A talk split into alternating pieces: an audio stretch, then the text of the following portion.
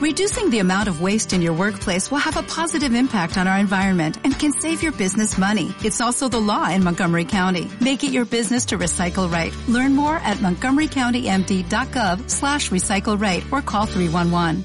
Yo con 80 años que va a ver al cardiólogo y le dice, doctor, estoy muy preocupado porque cuando tengo sexo escucho unos, silb- unos silbiditos. Y le dice el médico, ¿y qué quiere escuchar tú? ¿Aplauso?